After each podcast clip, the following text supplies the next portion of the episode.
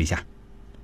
那朋友给我留言说：“老师，二零一三年我家由于工业开发需迁坟，当金城挖起来后，打开看，竟发现金城里先人的头骨歪到一边去了。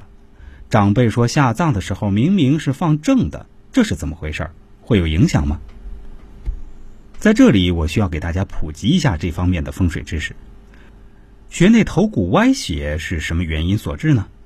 以形峦风水论，出现这种情形，必定是穴地犯凹风口。凡犯凹风口之地，穴内骨头必歪斜。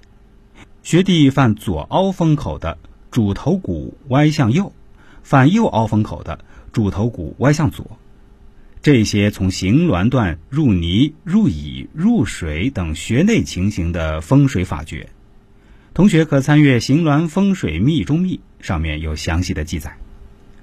学弟犯凹风会有影响吗？廖公谢天机安坟入室歌记载说，廖公六不葬，其中第三最忌凹风穴，铁定人丁绝。这里指的凹风，就是指的凹风，也就是穴地周围有山凹凹处。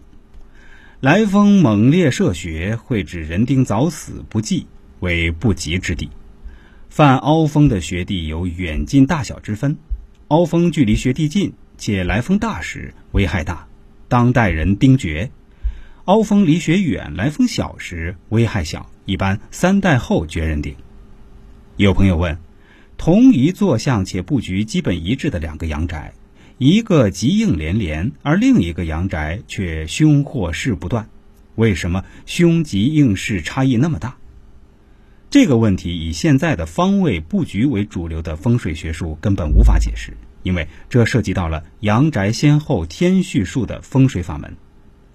这是流传于两广一带隐秘的风水法门，其理论独特，应试准验，很令人信服。此法门理论认为。在一个宅场中，每一座宅屋都有一定的先后天序数。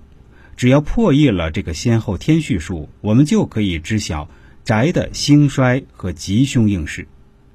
只要你掌握了这个法门，你就会明白，即使同一个坐向、同样布局的一排房屋、商铺、楼宇、一个宅场，各宅都会有旺衰分别，会有一些特殊的、明显的吉凶应事。